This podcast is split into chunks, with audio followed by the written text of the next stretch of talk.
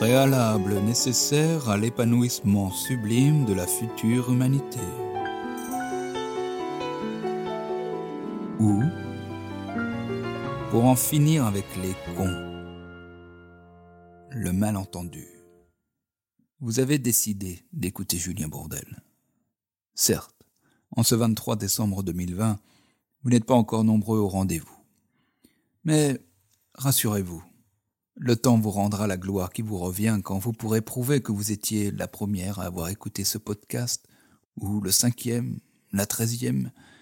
Bien sûr, le millionième, puis le dix millionième auditeur pourront s'enorgueillir de leur place.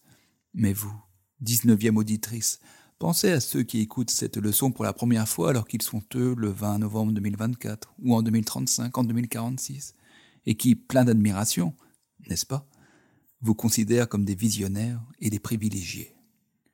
En attendant, il nous faut résumer les premières leçons.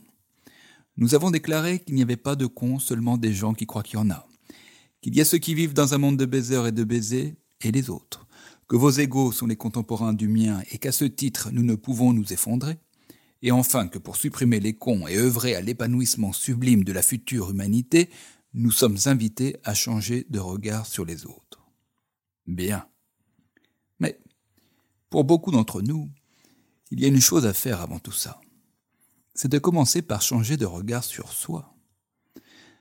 Car combien de personnes vivent comme une épreuve de se regarder vraiment dans la glace?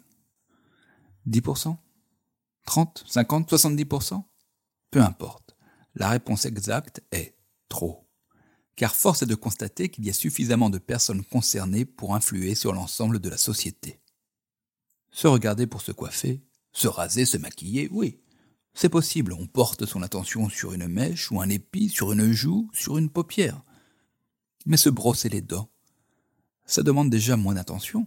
Combien de personnes détournent leur regard en se brossant les dents pour fuir leur propre reflet? Plus que chacun le pense.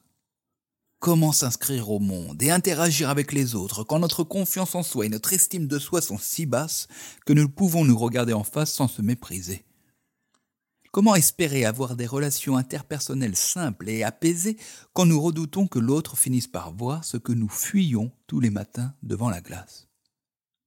Et quand en plus, nous sommes convaincus que la vie est peuplée de petits cons et de gros cons, que le monde se partage entre des baiseurs et des baisers, il ne faut pas chercher plus loin les conditions de notre enfer quotidien. À côté de cela, il y a aussi ceux qui, se regardant dans la glace, gonflent artificiellement ce qu'ils croient être leur confiance en soi à coup de You talking to me Attends, c'est à moi que tu parles là C'est à moi que tu parles?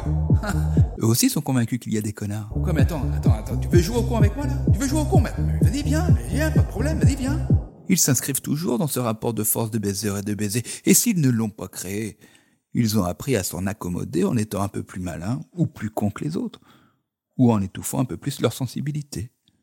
Ils s'efforcent alors, pour s'armer, de développer cette grosse mais mauvaise confiance en soi.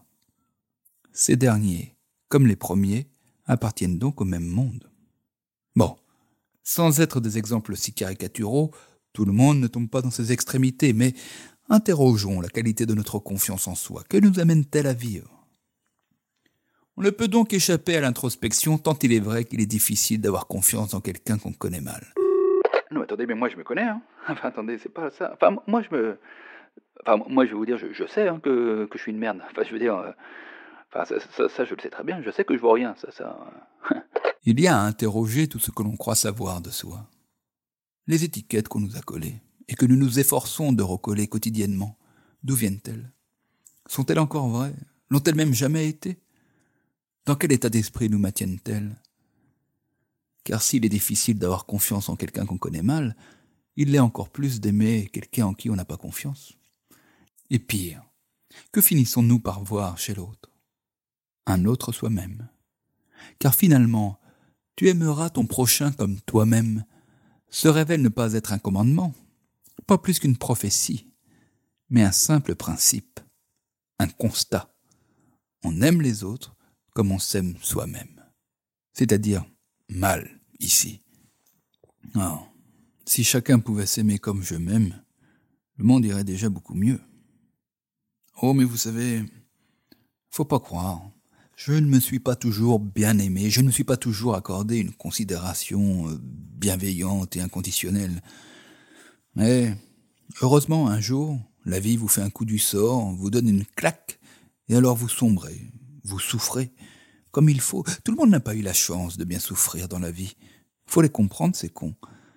Alors pas d'autre choix que d'entreprendre de se connaître.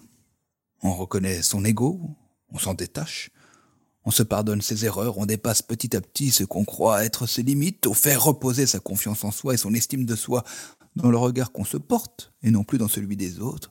Il n'y a alors plus de rapport de force à fuir ou de personne à écraser pour se sentir ancré, vivant.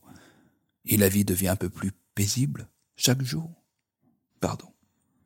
Pardon, je m'épanche, je parle de moi. Avec humilité, j'essaye. Enfin, en tout cas, avec l'humilité qu'est la mienne. J'en ai de plus en plus, vous savez.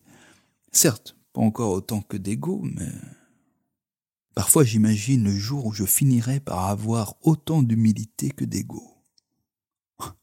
Quel homme serais-je alors devenu? Bref, nous résumons la leçon du jour en trois points. 1. Dans la vie, il y a deux catégories de personnes. Celles qui se sont détachées de leur ego et les autres. 2. Tu aimeras ton prochain comme toi-même est un constat. 3. Celui qui ne se connaît pas ne peut pas reconnaître l'autre.